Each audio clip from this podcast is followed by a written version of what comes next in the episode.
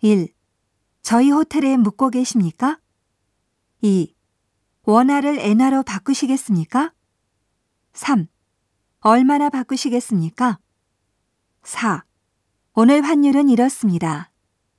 5. 100달러니까 일본 엔화로 만엔입니다. 6.